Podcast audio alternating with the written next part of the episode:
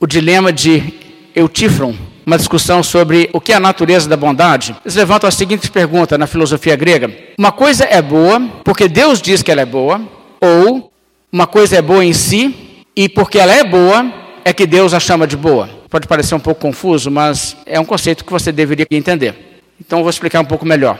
Por que, que Deus diz que certas coisas são boas e certas coisas são más? Ele diz para estabelecer que estejam assim, ou ele diz porque elas já são assim e Deus está reconhecendo que elas são assim? Faz diferença? Faz muita diferença. E a Bíblia responde. Você precisa estar atento a isso.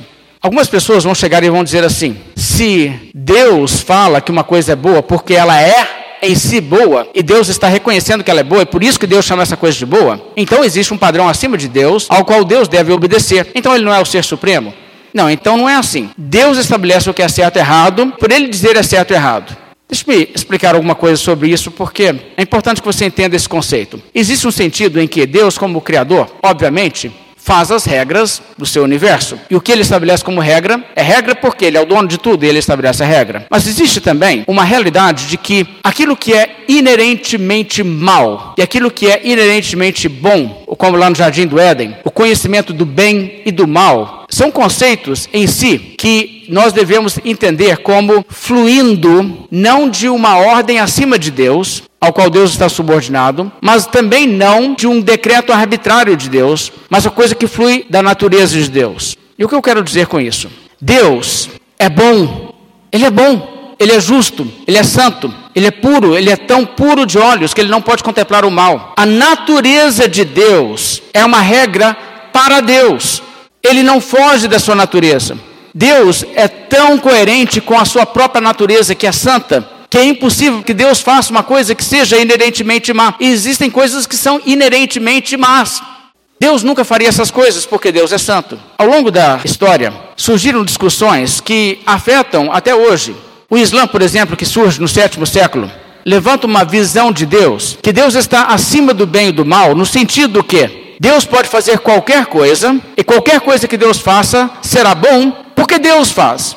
De modo que regras não se aplicam a Deus, e Deus de fato pode fazer as coisas tipo enganar. O Alcorão diz que Deus engana pessoas. Mas se é Deus que está fazendo, então está certo.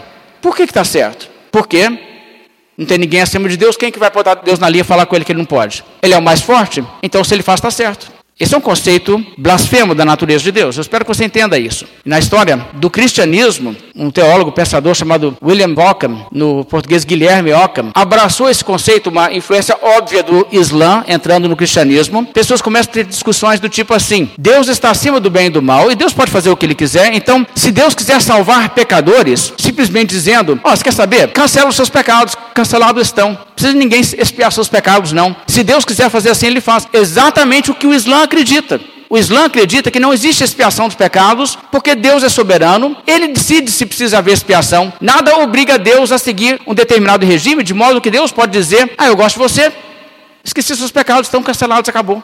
E isso, irmãos, é contrário à Escritura, mas isso não é uma maneira de exaltar a Deus e dizer que Deus é acima de tudo. Isso é uma maneira de dizer que, na verdade, Deus é perverso. E você precisa entender uma coisa: se nós dissermos que Deus pode fazer aquilo que Ele quiser, no sentido que Ele pode fazer até aquilo que seria inerentemente uma coisa má, mas por Deus fazer não é errado, porque Ele é o mais forte de todos e ninguém está acima de Deus, o que nós estamos dizendo pode ser resumido no seguinte conceito: a diferença entre Deus e o diabo é quem é mais forte. Porque se o diabo fosse mais forte, ele faria as regras, e as regras do diabo seriam as regras.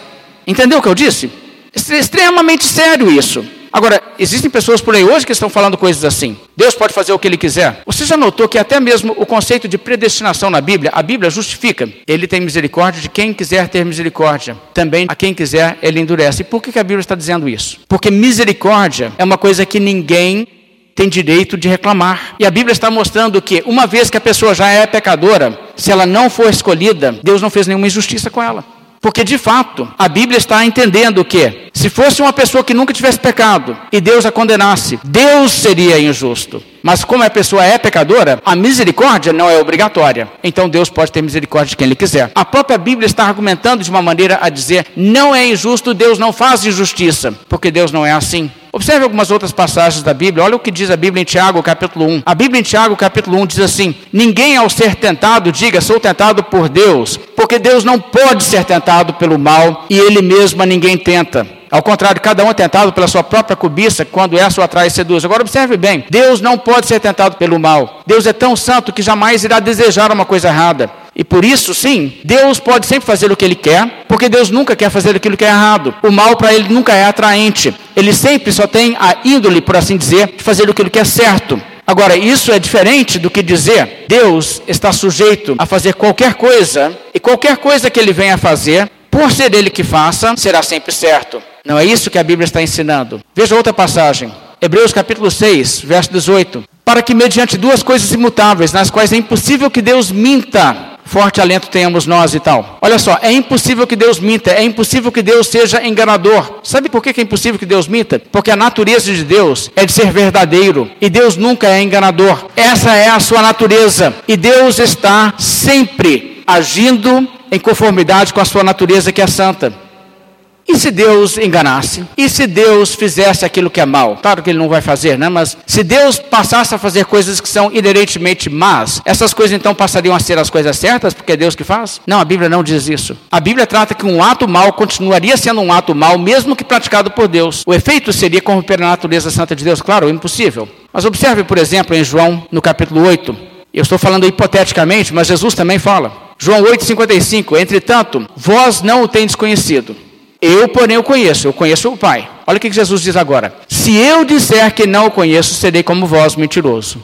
Mas eu o conheço e guardo a sua palavra. Agora preste bem atenção no que Jesus disse. Ninguém pode dizer, não, não, não, peraí, Jesus é Deus, certo? Então, já que Jesus é Deus, mesmo que ele venha fazer isso, então isso vira o certo. Não. Jesus diz que ele se tornaria mentiroso se ele fizesse isso. Existem certas coisas que, se Deus fizesse dessa maneira, ele se tornaria mal, ele se corromperia. Então, o que dizer do conceito de salvação? Como o conceito que você vai encontrar no Islã, que diz: Allah pode cancelar pecados para lá e dizer: não precisam ser espiados, não precisam ser castigados. Eu resolvi que não serão castigados e pronto, acabou.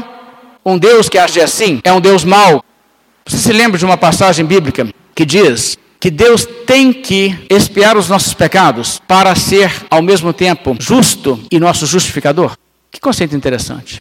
Veja em Romanos 3, 26. Tendo em vista a manifestação da sua justiça no tempo presente. Com a morte de Jesus Cristo na cruz, Deus manifestou a sua justiça. Os pecados de gerações haviam ficado impunes, pessoas tiveram a salvação outros tiveram a condenação, mas muitos tiveram a salvação e os pecados nunca haviam sido expiados. Mas quando Jesus morre na cruz, então Deus manifesta a sua justiça. E então Paulo conclui e diz: Para ele mesmo ser justo e o justificador daquele que tem fé em Jesus. Se Deus perdoasse pecados sem um sacrifício substitutivo à altura, que expiasse de fato os pecados. Um sacrifício grandioso, valioso o suficiente, que daria direito àquele que estava ofertando aquele sacrifício dizer: está consumado. Sem esse sacrifício, sem ele, e Deus perdoasse, ele seria o justificador, mas ele não seria justo, porque não haveria oferta pelo pecado.